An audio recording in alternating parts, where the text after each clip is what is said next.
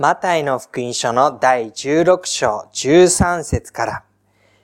ペテロの信仰の歩みを追ってきていますけれども、今日のところでは、ペテロが信仰の告白をするというところを見ていきます。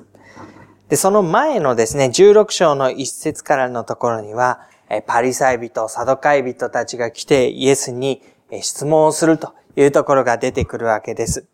けれども、その質問がですね、印を見せてくださいというもので、イエスはその印ということについてあまり心よい返事をしなかったわけです。それで、弟子たちにパリサイ人やパン、サトカイ人たちのパンダネに気をつけなさいということを言います。彼らのような思いで私に近づいてきてはいけないのだということを言ったことでした。では、パリサイ人やサドカイ人たちのようにではないイエス・キリストへの近づき方、信仰の告白とはどういうものかというのが、この13節からのところに明らかになってくることです。16章の13節ピリポ・カイザリアの地方に行かれたとき、イエスは弟子たちに尋ねて言われた。人々は人の子を誰だと言っていますか？この人の子というのは自分自身のことになります。人々はイエス・キリストについて、それを誰だというふうに言っているのかと弟子たちに向けて尋ねられるわけです。マタイの福音書も15章、16章まで進んできています。イエスは人々の間で権威ある教えを解き、不思議な宮沢を行い、人々の注目を集めてきました。多くの人々が、このイエスはただならぬ人物だというふうに感じていました。ではそのただならぬと言ったときに、どんな方であるのかということですね。人々はどう語っているのか。弟子たちは答えて言いました。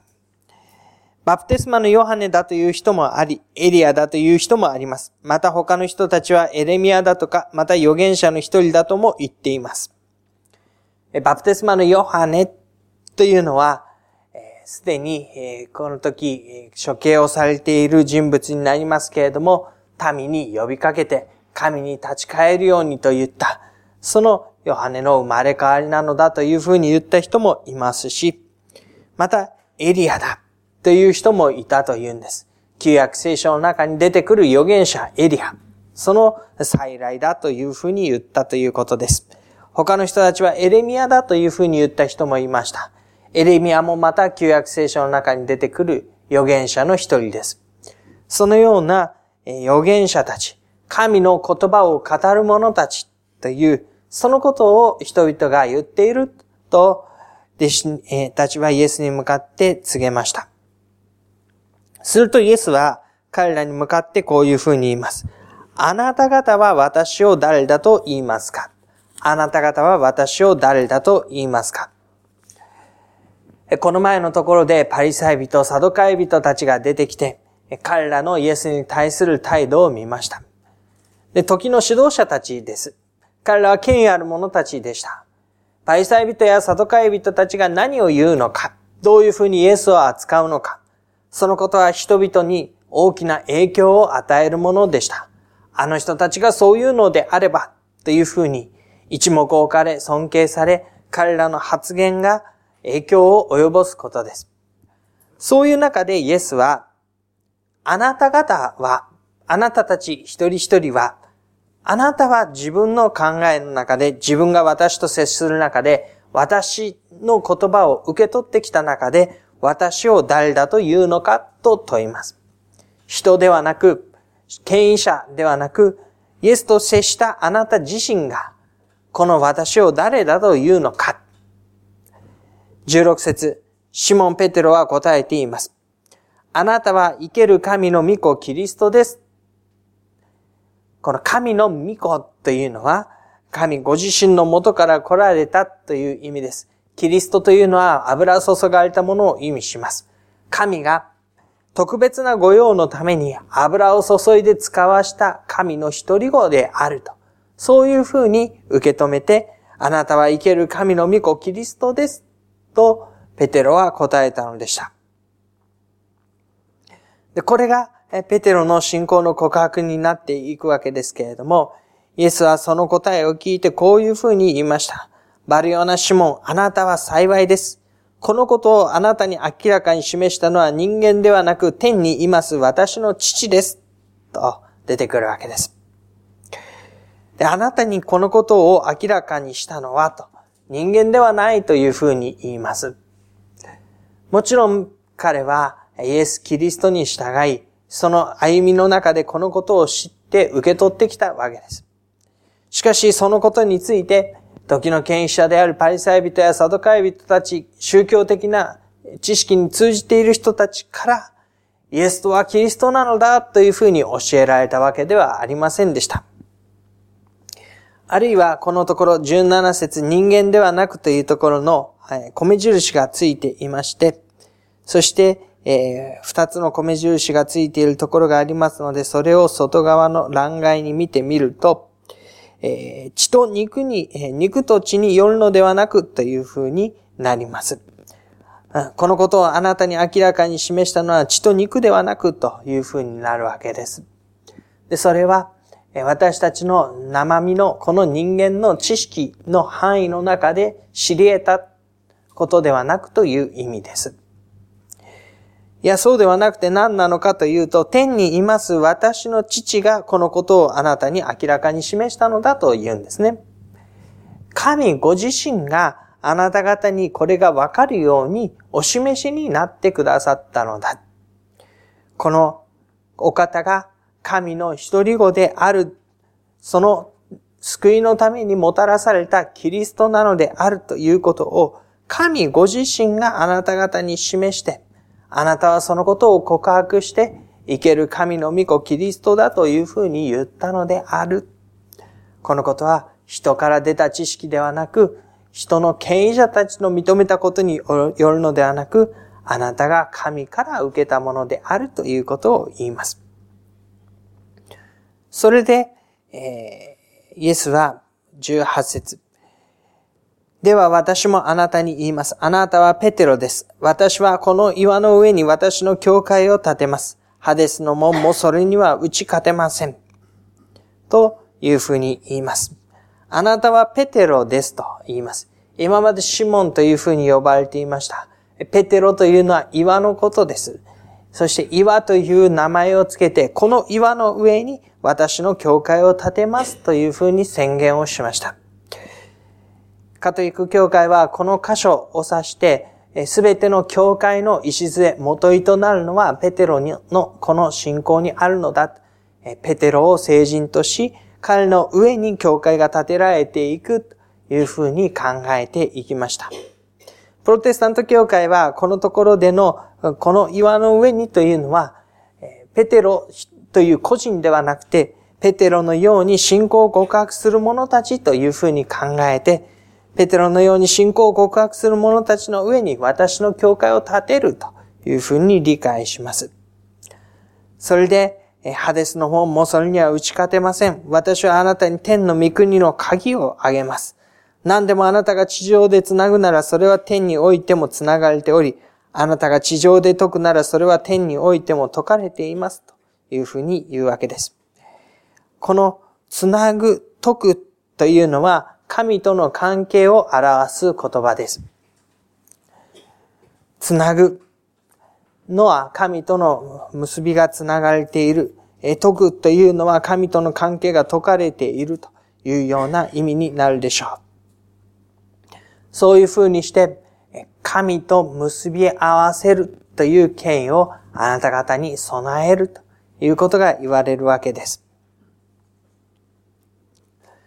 で、その後ですね、不思議なことに20節イエスはご自分がキリストであることを誰にも言ってはならないと弟子たちを戒められたのでした。イエスが誰であるのかを問うたお方は、そのことをなお確認するように明らかにし、このことは天から出たことであって、あなた方にその大いなる権威を与えようと言った後に、このことを誰にも言ってはならないというふうに言います。もちろんそれは今のところはという意味が含まれています。まだこのことが公になって、すべての人に知らされて、そのことがうまく回っていく時ではない。故に、あなた方はまだこのことを誰にも言ってはならないということを意味します。その反面、イエス・キリストご自身は、21節イエス・キリストはご自分がエルサレムに行って長老最初立法学者たちから多くの苦しみを受け、殺され、3日目に蘇らなければならないことを弟子たちに示し始められたと言います。イエスは、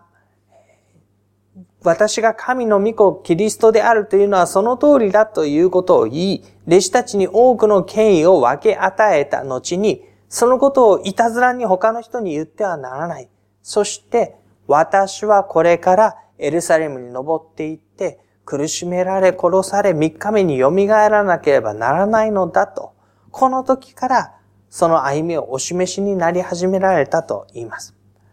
巫女キリストとはどういうものであるのかを弟子たちに理解させようとしたのです。弟子たちが、私たちはイエス・キリスト神の御子を不思議な教えを解き、権威ある教えを解き、不思議な見業を行い、こんなに力ある素晴らしい方の弟子なのだと吹聴して回ることを許しませんでした。そんなことをすることが弟子たちの役割ではなかったからです。弟子たちにそれよりももっと理解してほしかったのは、私はこれからエルサレムに登っていって苦しみの道をたどる。そこに私は命を差し出して神の御業のために歩む。そのことを弟子たちに理解してほしかったわけです。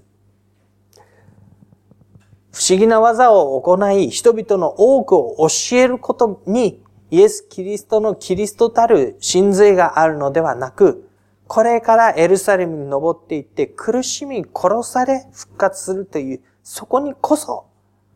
キリストがキリストであることのゆえんがあり、そのことを弟子たちにしっかりと受け取ってもらって、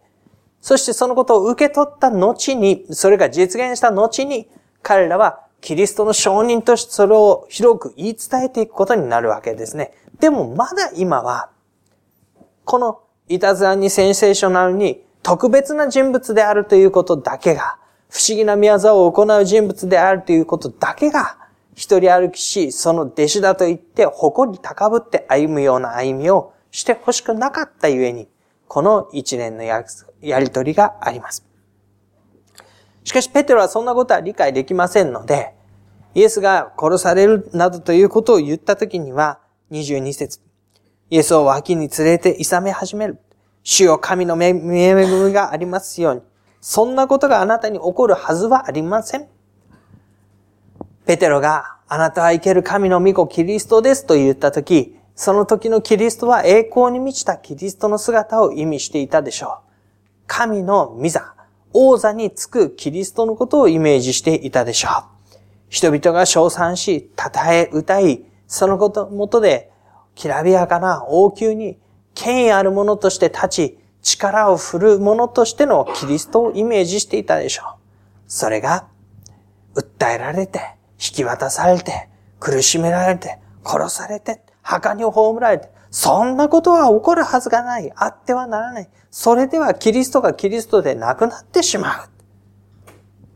しかしイエスはペテロに向かってこう言います。23節下がれサタン。あなたは私の邪魔をするものだ。あなたは神のことを思わないで人のことを思っている。ペテロの言葉というのは、先ほどの言葉で言えば、このことをあなたに示したのは人間ではなく天にいます私の父だというふうに言われていましたが、このところでのペテロの言葉というのは結局人間の基準の中で人がどういうものを偉いと思い、どういうものを地位が上だと感じ、どういうものに礼拝を捧げるのかという人の思いの中で、イエスの姿を規定していって、神の御子キリストである。だからこそそんなことが起こるはずがない。しかし、このことを本当に彼が知るべきなのは、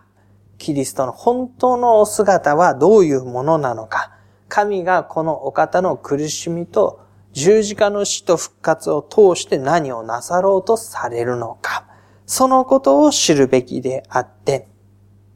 そしてそのことを知ることができるのは人の基準からではなかなか難しい。イエスは弟子たちに向かってこう言いました。24節誰でも私についてきたいと思うなら、自分を捨て自分の十字架を追い、そして私についてきなさい。命を救おうと思う者はそれを失い、私のために命を失う者はそれを見出すのです。人はたとえ全世界を手に入れても誠の命を損じたら何の得がありましょう。その命を買い戻すのには人は一体何を差し出せばよいでしょう。何も差し出すことはできないということですね。神の前に歩むというのは自分の命を捨て歩むことなんだ。自分の命を失うものは神にあってそれを見出すのだ。だからキリストは十字架に向かってご自分の命を神の前に差し出して歩まれる。あなた方も私についてきたいと思うなら自分を捨て自分の十字架を追い、そして私についてきなさいというわけです。そのようにしてイエスはご自分がキリストであることが何のゆえであるかをお示しになったのでした。神の宮座のために自らを喜んで差し出し、神の宮座がなる、そのことを実現していくのがキリストのお姿でした。ペテロがここで信仰告白したということで言われますけれども、ペテロの信仰告白というのは、実は完全なものではありませんでした。もちろん、あなたこそ生ける神の御子キリストですと言ったのは、あなたは預言者の一人ですとみんなが言っているというのとは、段違いに的を得て、的を得て、このことの真髄を掴んでいたことでした。しかしそのペテロとて、本当の意味でキリストが何の故にキリストであるのかを理解することはなかったというのが、このところで明らかになってくることです。キリストの弟子の姿を少しまとめてみましょう。信仰の告白ということがまず初めに出てきました。このお方、イエス・キリストというお方が、よくある人間の一人ではなく、優れた人間の一人ではなく、神の御子キリストなのだという、私たちと遠く離れた、超越した存在としての、救い主、神の御子キリストであるという認識ですね。そのことをここでは書いていました。でそれは重要なことです。数ある人間の優れた人物たちの一人では私たちの救い主とはなり得ない。同じ弱さを持ち、罪の中を歩み、人としての歩みをしているものであれば、私たちすべてを信仰に導くことはできない。しかしこのお方は神の元から来られた神の御子である。そのことを信仰として告白する中に、このお方の持つ全範囲的な救いが及ぶことを信じていくことになります。しかしその信仰というのもまた与えられたものであり、私たちの思い、常識、感覚から出てきて、この人は素晴らしいから救い主に違いないというものでは実はなかった。与えられた天の父なる神から彼らに示された、思ってもみなかったようなキリストのお姿を私のものと受け止めていくことが信仰の真髄にありました。苦難のしもべであるキリストということです。私たちのために身を差し出し苦しみを経て私たちに救いをもたらされる救い主であるということ。それがキリストのお姿なのだということ。神の元から来られて、まっすぐにこの国の王座につき、すべて全世界を従えてという歩みではなかった。この世に下られたお方が、地の糸低きところまで下られ、罪人のただ中に歩まれ、文字通り罪人の間に十字架の死で遂げて歩まれた。そしてそこに復活の命をもたらされ、救いをもたらされたお方。それがキリストなのだ。そのお方を受け止めていくことがこのところでの彼の弟子たちの姿になります。そしてその姿に倣って、自分の十字架を追ってついてきなさいと言われるわけです。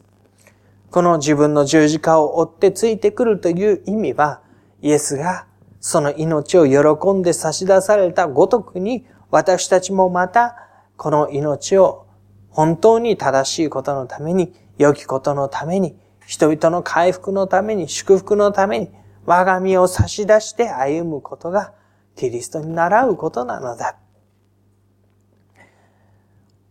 栄光の王座に上り詰めていく方に従って、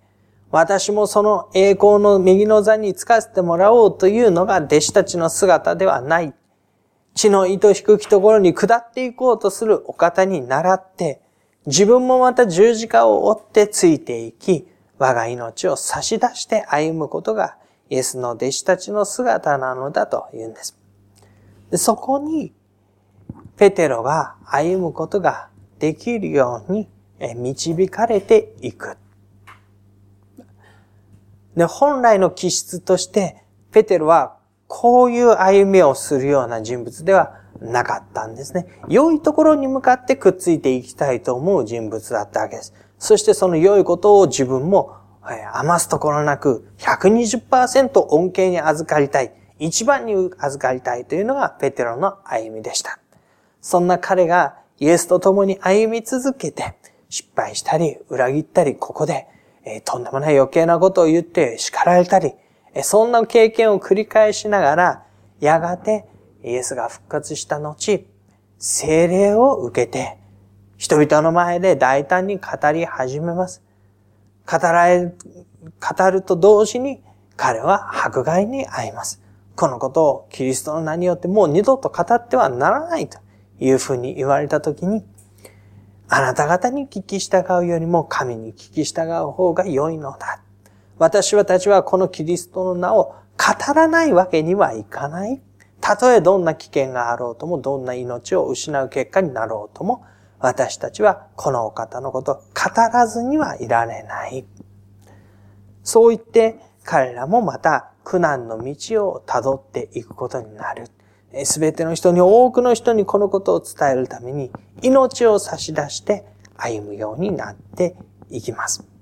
そういう弟子たちの姿に、彼らはイエスに付き従っていった結果、変えられていく。イエスの姿を本当の意味で知った結果、変えられていく。そしてイエスの霊を自分の心の内に与えられた結果、その力を持って、その歩みが導かれていくことになる。それがキリストの弟子たちの姿になります。私たちもそのような中で、立て上げられていく教会というのがあることをご一緒に覚えられ、覚えたいと思うんです。イエスは、この岩の上に私の教会を建てるというふうに言いました。イエスご自身が命を差し出し、その弟子たちが命を差し出し、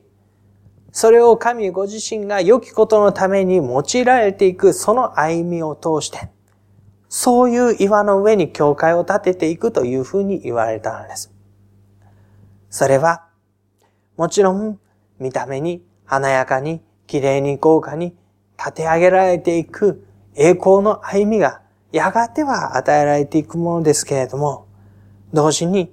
深く深く根を張って、捧げられた命、歩み、そのことをもとにして、そのことのゆえに立てられていく歩みでもありました。神ご自身の召し集めた者たちの歩み。それを神はキリストのゆえにお立てになります。キリストがキリストであることのゆえにです。キリストが喜んでご自分の命を差し出されて歩まれるその歩みのゆえに。神はそこにキリストにあって召し出された者たちの歩みを打ち立てて、キリストのキリストであるゆえんをさらに多くの人々にもたらし、救いをもたらしていこうと用いられることになるのです。私たちもその歩みをご一緒していることを覚えて、感謝をして共に歩みたいと願います。しばらく黙祷いたしましょう。